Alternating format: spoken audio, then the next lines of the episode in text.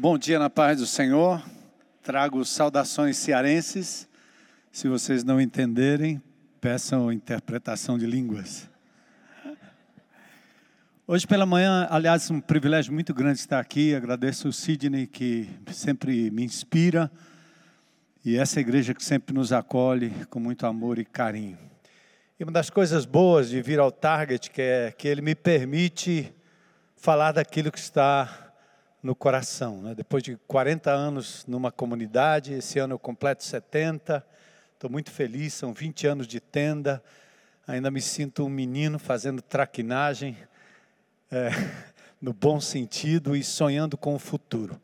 Mas eu passei por momentos muito difíceis uh, na minha vida e na vida da nossa comunidade.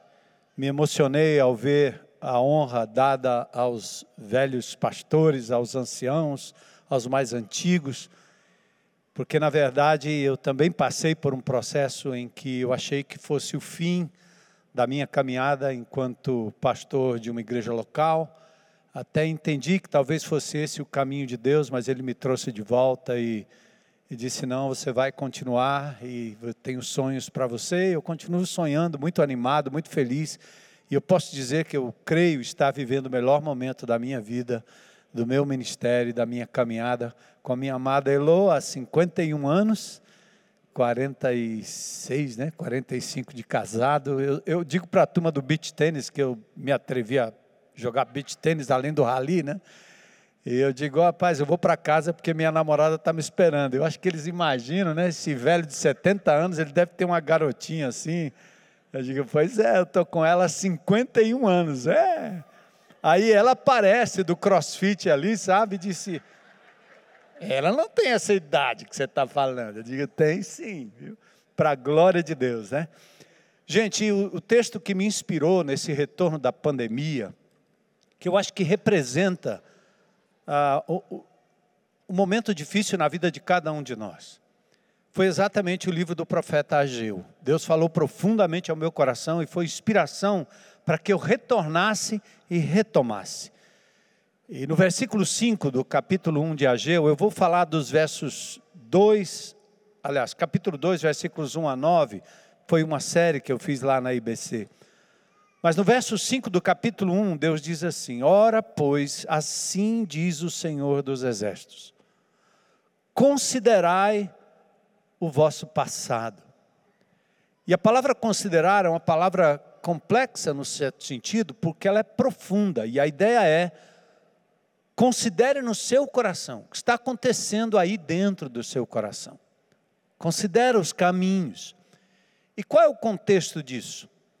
Depois do cativeiro babilônico, 70 anos, de 606 até 536, Ciro Persa decreta o retorno em 538 e 50 mil judeus voltam com Zorobabel e Josué. Em 536, Zorobabel lidera a volta e lidera a reconstrução da fundação do templo, que depois foi interrompida por decreto, por oposição, ele não conseguiu completar. E aí, 516, 20 anos depois, o templo foi reconstruído, dedicado, e Zorobabel liderou um primeiro grupo de judeus que retornou do exílio. Em 455, Esdras lidera outra leva de 1.500 homens e famílias, quatro meses de viagem até chegar à terra de volta. E 445, Neemias retorna para reconstruir os muros em 52 dias, quase 70 anos depois que o templo foi, num certo sentido, completado. Templo antes dos muros. E aí, Ageu profetiza a um povo que gravitava entre euforia do retorno e o peso da reconstrução. Depois da pandemia, até hoje, quando eu encontro velhos amigos, eu digo, cara, nós somos sobreviventes. A gente tem que celebrar. Mas não foi fácil, depois de tudo que passamos. Então Ageu profetiza a um povo que gravitou entre euforia do retorno e o peso da reconstrução sobre escombros, além do desânimo da oposição interna e externa. Quase um mês depois do início da obra, o profeta então tem uma segunda palavra, exatamente esse texto que eu quero trazer para vocês. A obra continuou, mas a obra, veja bem, não era simplesmente chegar num terreno bonito e reconstruir aquilo que eles já tinham vivido como glorioso, o primeiro templo, templo de Salomão. Eles agora estavam sobre, sobre entulhos, ou sobre entulhos, limpando lixo e talvez testando o que restou dos muros antigos. Fica imaginando esse povo lá no Rio Grande do Sul, agora depois do ciclone, com 51 mortos, tendo que reconstruir tudo. Imagine depois de um furacão, de um deslizamento, depois de uma perda, de um prejuízo, imagine, depois de uma separação depois da pandemia, depois da morte, depois do luto, você tendo que reconstruir em cima de escombros. E qual era a ocasião da reconstrução? Coincidentemente, era uma, era, uma época em que o calendário religioso não permitia trabalho. Imagine, festa das trombetas no primeiro dia do mês, dia da expiação, no décimo dia, festa das cabanas, no décimo quinto dia, o povo pernoitava em tendas por uma semana inteira em memória ao êxodo. Então, era época de pausa religiosa. Causa legítima, mas talvez uma motivação ilegítima, porque era preciso reconstruir. A motivação religiosa acabou aumentando o desânimo, alimentou o desânimo e o retardo da construção, por um motivo aparentemente legítimo. E aí eu chamo a atenção dos amados, eu estou em clima de, de conferência falando a líderes, a pastores, né? Às vezes a religiosidade nos impede de executar aquilo que é a vontade de Deus para o momento, para a época. A mera ocupação de Marta nos faz justificar, às vezes, a secura espiritual, a insensibilidade que não houve mais a prioridade divina. É hora de reconstruir.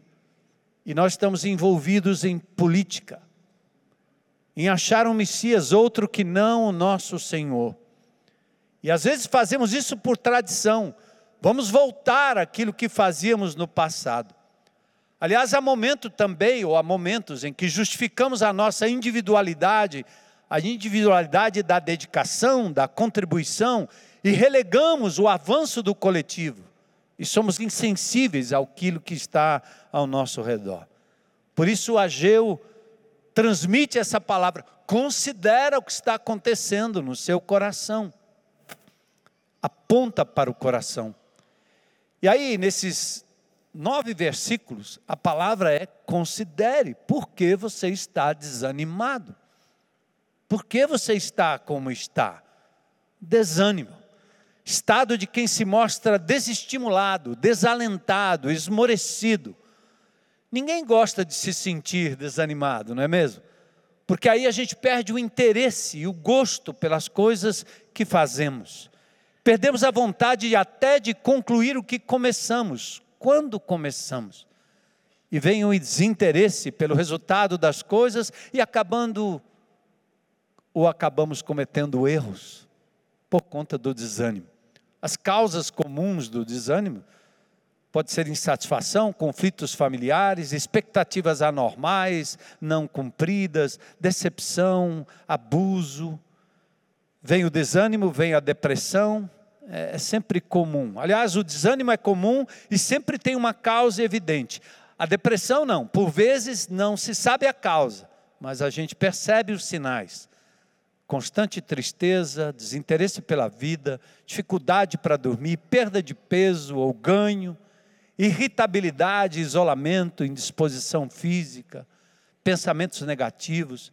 Assim estava aquele povo o povo retorna do cativeiro com um misto de ânimo e desânimo, alguns depressivos, pois os obstáculos, os adversários foram drenando a alma, até que Deus convida o seu povo para o divã.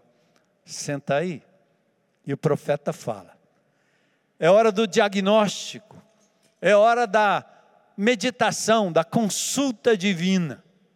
Então é, considera o seu coração? Por que você está como está? E aí, o primeiro ponto aqui é, dos versículos 1 a 3, é: presta atenção, a sua memória pode estar paralisando a sua pessoa. Você pode estar sendo paralisado pela sua memória. Então, dos versículos 1 a 3, diz: no segundo ano do rei Dario, no sétimo mês e tal, Deus diz: fala agora a Zorobabel, fala a Josué, filho de Josadac, o sumo sacerdote, e fala ao restante do povo. Sim, Ageu faz o seu segundo pronunciamento no último dia da festa das cabanas. E novamente ele fala aos líderes, depois ele fala ao povo, a quem ele chama de remanescente, não é um restante nem resto. A revista é atualizada não traduz muito bem, tampouco a NVI traduz muito bem. A NVT faz a melhor tradução, que é a palavra remanescente, do hebraico serit. Remanescente não é um mero resto de povo. Ah, só nós ficamos. Ah, só a gente. Olha o que está acontecendo. Imagina o Anton lá na Ucrânia, só nós. Não, não é um mero resto de povo. É um remanescente escolhido, privilegiado, protegido e sustentado pelo agir de Deus. Atenta. Ageu chama os que retornaram de remanescente e os confronta sobre a postura de desânimo e de apatia, visando o arrependimento e o avanço. Irmão, irmãos, Deus não quer que vocês escondam a realidade. Pois o primeiro grande passo da restauração é exatamente sair da negação e admitir como você está. Basta admitir como está o seu coração, seus sentimentos, seu ânimo, quanto ao presente e quanto ao futuro. E aí Deus começa a sua sessão de terapia. Quem dentre vós, verso 3, que tenha sobrevivido, contemplou esta casa na sua primeira glória? E como a vedes agora? Não é ela como nada aos vossos olhos? No divã, Deus não tem respostas como nós, crentes antigos, sempre temos um versículo para alguém, sempre uma biblada na cabeça do outro. Deus não tem respostas, mas ele faz perguntas confrontadoras. É a técnica de Deus que, mesmo sabendo onde estamos e como estamos, ele dá-nos uma oportunidade de falar. Lembra lá em Gênesis: onde estás? Oh, ele sabia. Lembra de Elias? O que você está fazendo aqui, Elias? Deus sabia, mas ele quer que a gente fale. Quando a nostalgia paralisa, preste atenção aí, os crentes antigos, os baluartes da igreja. Pense no nome feio. Os sustentadores, os fundadores, né? Uhum. Quando a nostalgia te paralisa. Os mais velhos falavam de forma nostálgica sobre o antigo e glorioso templo. Natural relembrar, natural rememorar, natural celebrar. Salomão tinha dedicado o templo exatamente no sétimo mês do ano. Em 1 Reis 8, 2 tem isso. No segundo ano do rei Dario, no sétimo mês, combinava exatamente a época, época de nostalgia. Lembra como era antes da pandemia? Lembra como era a minha igreja? Lembra como era a nossa família, nossas festas, nossos ajuntamentos? O problema é quando nós ficamos paralisados e o pessimismo toma conta, e às vezes até nos posicionamos de forma a boicotar o novo e o desafiador momento que Deus tem para cada um de nós. Às vezes as sinapses do desapontamento passado nos fazem duvidar e desanimar quanto ao presente e ao futuro. E talvez a pergunta para você é o que ainda o mantém paralisado, inativo, sentado, desanimado ou depressivo em relação às circunstâncias. Deus o convida a se expressar agora. Agora. Considere uma coisa: povo remanescente em cima de escombros. O novo templo nunca seria como o velho. Salomão tinha fortunas para contratar trabalhadores, comprar materiais de primeira linha. Aliás, o interior do templo foi coberto de ouro. De onde viria o ouro daquele povo? não havia ouro por perto. Então as comparações estavam levando alguns ao desânimo, ao desespero e à perigosa paralisia física e espiritual. Vamos parar, vamos ficar prostrados só porque não temos condições de construir como no passado?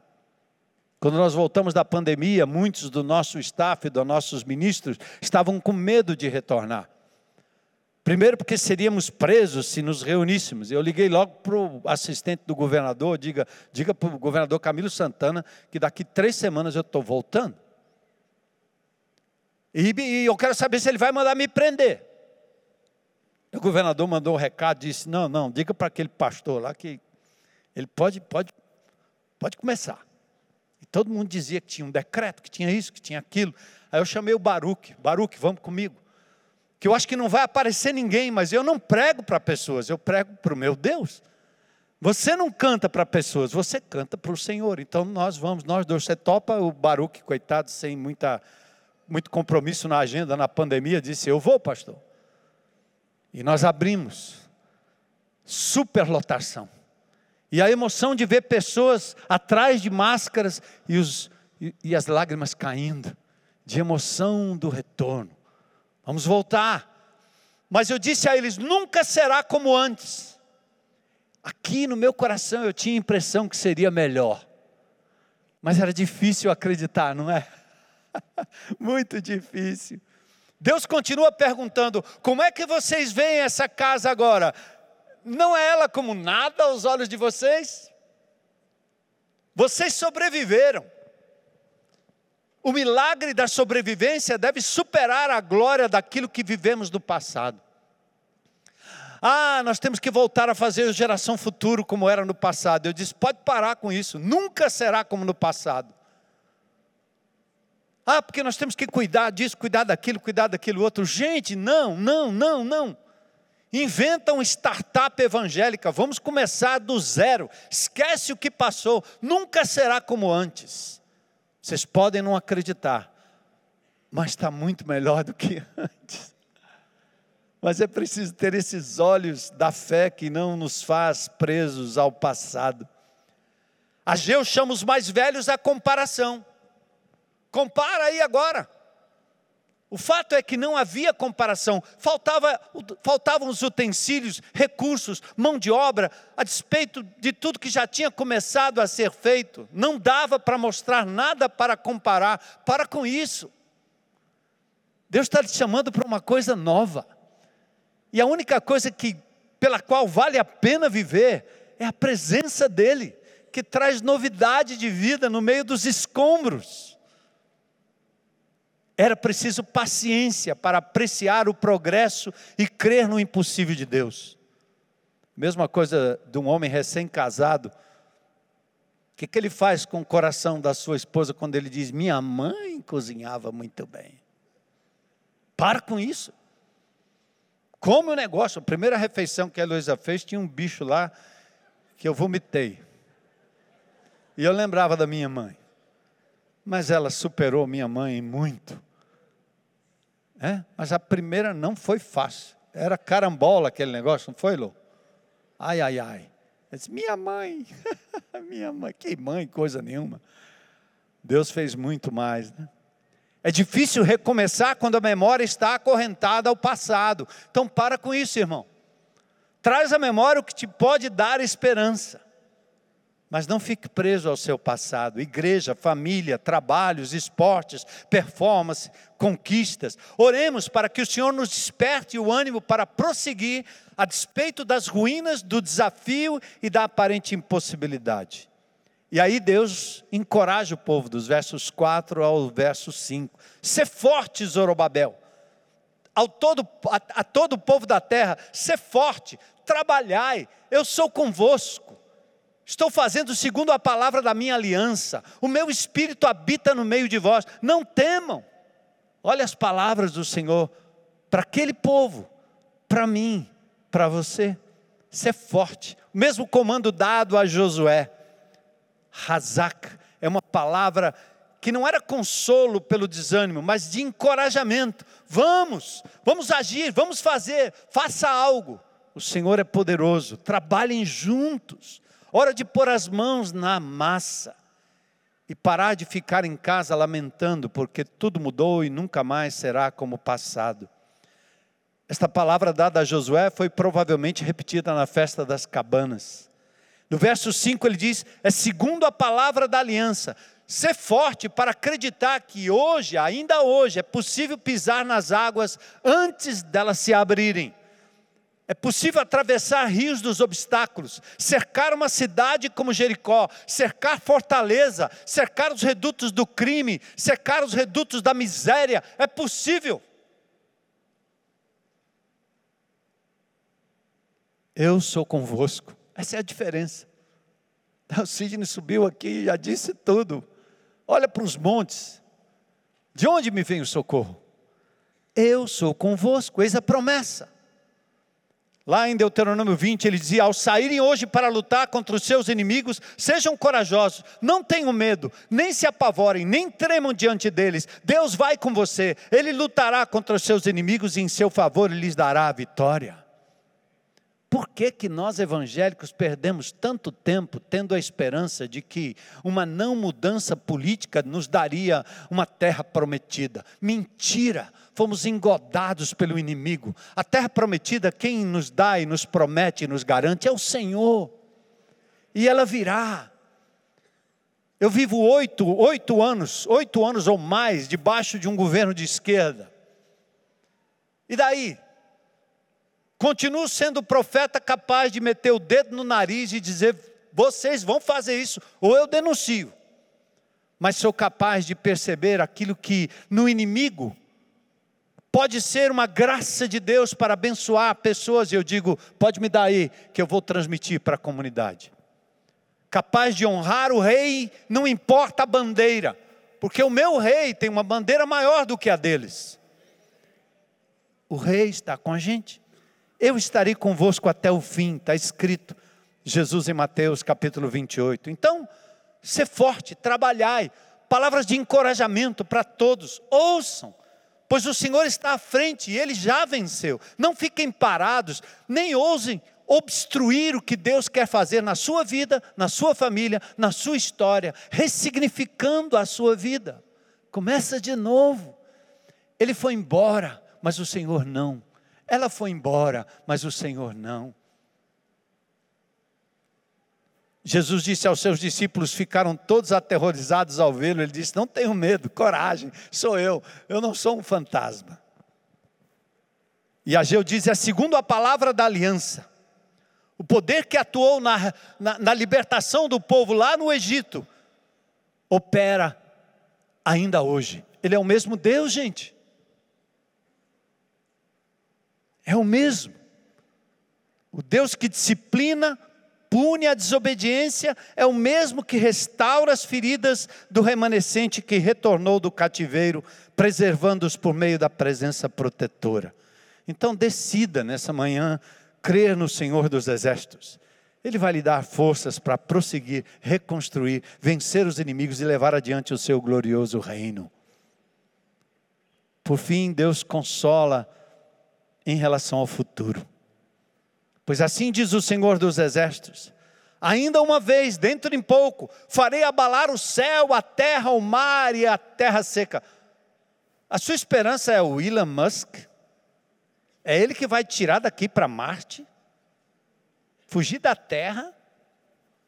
A geopolítica está nos levando para a manifestação do anticristo.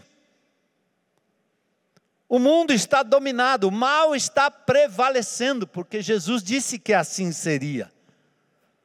Mas toda vez que você se sentir desanimado, seja no seu micromundo, microcosmo, no macrocosmos, ou na geopolítica, você vai ter que se lembrar, como talvez o Anton tem se lembrado nesses dias os reinos deste mundo se tornarão do nosso Senhor e Salvador Jesus Cristo e ele reinará para todos sempre.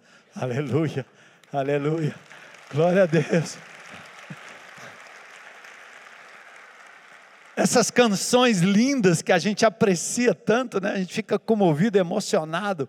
Essas canções, elas precisam ser lembradas na hora do sufoco, em cima dos escombros, quando a poeira nos cobre, quando a gente está à beira de um caixão, quando você vai para o cemitério, quando estiver doendo, quando você estiver na maca,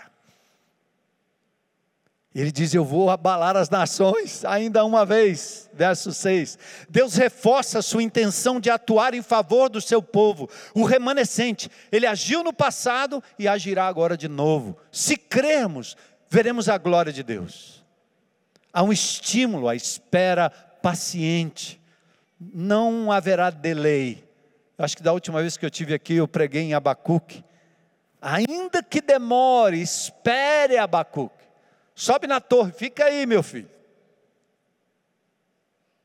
Não vai tardar. Ela certamente virá e não se atrasará. Pois assim diz o Senhor dos Exércitos: ainda uma vez, dentro em pouco, farei abalar o céu, a terra, o mar e a terra seca. Terremotos usados como instrumentos divinos para punição, como já tinham presenciado os outros profetas. As nações seriam abaladas, Presta atenção aí, ó. Está preocupado porque as coisas estão indo para a mão do inimigo, é? As nações serão abaladas, elas vão trazer os tesouros para enfeitar o templo que refletirá a glória do Senhor dos Exércitos.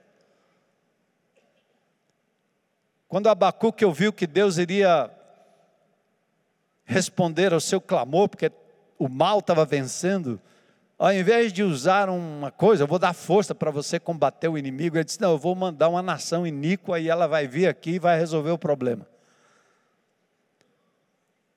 Isaías 60 reflete a glória do propósito final quando as nações reconhecerão o Todo-Poderoso e virão para contribuir com o novo templo. Subamos na torre de vigia. Deus está conduzindo tudo a favor do seu povo. Creia. Ele diz: Minha prata, meu é o ouro. Os impérios confiscam, guardam, esbanjam. Os políticos fazem isso com os nossos impostos e com o nosso dinheiro. Bens que passam de mãos em mãos, mas que em última análise eles voltarão para as mãos daquele que os criou, o Senhor dos Exércitos. A palavra profética foi: Minha prata, meu é o ouro. Sabe o que aconteceu? Aquele templo pequenininho, ínfimo, que não dava para ser comparado com a glória daquele primeiro. O que é que Deus fez? Ele usou o ímpio Herodes, o rei da Judéia, sobre o cabresto do Império Romano, e assim como Ciro Peça, descrente, incrédulo, Herodes investiu sua riqueza no aperfeiçoamento daquilo que o remanescente começou a construir. Cabe na sua cabeça isso? Ele não disse: a glória da segunda casa será maior que a primeira. E você estava lá ajeitando os tijolos, tirando as coisas, dizendo: Isso aqui, Deus não funciona bem da cabeça, isso não vai dar certo. Como você às vezes olha para a sua própria vida e ele faz a promessa e você diz: Não é possível, isso não dá certo. É que o problema não é a promessa, nem o tamanho da promessa é a sua perspectiva do tamanho de Deus na sua vida. Por isso que a resposta para o crente nunca foi mandamento, ensino, regras, mas adoração. Porque quando você adora, você tem aumenta e melhora a sua dimensão da grandeza de Deus. Ele é fiel. Essa mulher de Deus cantando ali. O que, que essa mulher está vendo que eu não estou vendo? E ela nos instiga a fazer Deus maior, a tirar do trono da nossa vida nosso eu, nossa família, nosso pet, nossa igreja, nossa casa, nossos mandamentos. E ela diz: é Deus. O ímpio Herodes o Grande construiu tudo. Esse mesmo Herodes foi um doido que assassinou seus familiares. Ele construiu Massada, fundou Samaria, Cesareia da Palestina. O Heródio presidiu os Jogos Olímpicos. Ele foi visitado pelos reis magos. Ele planejou matar Jesus. Doido, mas foi ele que cumpriu a profecia, porque ele está nas mãos do Todo-Poderoso. Você crê nisso? Não tenta votar no outro que não seja Herodes. É Herodes. Você não vota em quem você queira, mas entenda que tem alguém acima dele. Estão comigo aí? Deus sempre terá os recursos e as pessoas para realizar o que está nos planos dele. Então, amados, entenda que a obra de Deus não ficará inacabada. Você não tem que construir tudo. Amém? Você não tem que ver tudo feito e tudo pronto. Faça a sua parte e Deus vai completar do jeito dele e é do melhor jeito. A glória desta última casa será maior do que a primeira, verso 9. Foi difícil acreditar quando se começou no meio de escombros. Creia, é Deus que está falando. Porém, eis que naquele momento estava sendo revelado quem era o Senhor do templo, aquele que construiu um templo orgânico, uma casa, uma morada espiritual, para muito além daquilo que Jesus disse: Isso aqui não vai ficar pedra sobre pedra, porque ele tinha um outro projeto. Ele aprontou para o futuro, para o agora, para a igreja de Jesus. Onde está a sua esperança? Atente para a nova Jerusalém e o fim de todas as coisas. Ele diz: Nesse lugar eu darei paz. Jerusalém, a cidade da paz, tem seu papel terreno como centro da adoração do povo de Deus, tem seu lugar nas profecias apocalípticas e finalmente se transforma na Jerusalém celestial. Contudo, não poderia ser negligenciada naquele momento preparatório para a vinda do Messias Osana. Então Deus faz tudo no seu tempo e na sua época. Considere o desânimo do seu coração. Será que tem alguma memória lhe paralisando? Rejeita em nome de Jesus, coloca diante de Deus. Quando Deus nos encoraja a reconstruir sobre ruínas, Ele vai terminar. Confia. E Deus vai consolando o seu coração em relação ao futuro. Ele tem feito isso comigo.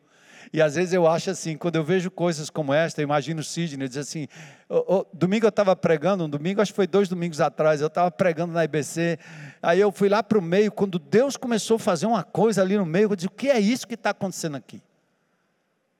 A, minha, a palavra que meio ao meu coração, eu tive que gritar para a congregação, não fazia nem parte do sermão. Eu disse assim: Senhor, eu não sou digno de ver o que eu estou vendo aqui, a tua glória, a despeito tudo, de todos, dos escombros, porque a gente aprende a reconhecer e andar na presença de Deus. Deus abençoe.